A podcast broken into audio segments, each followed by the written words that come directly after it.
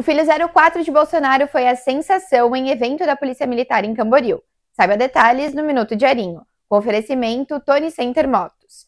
Jair Renan Bolsonaro virou atração na festa de formatura dos alunos do ProERD de Camboriú. O filho 04 do ex-presidente Jair Bolsonaro fez parte da mesa de autoridades da cerimônia, ao lado de representantes da Polícia Militar, Prefeitura, Secretaria de Educação, Câmara de Vereadores e do deputado Gessé Lopes, do PL.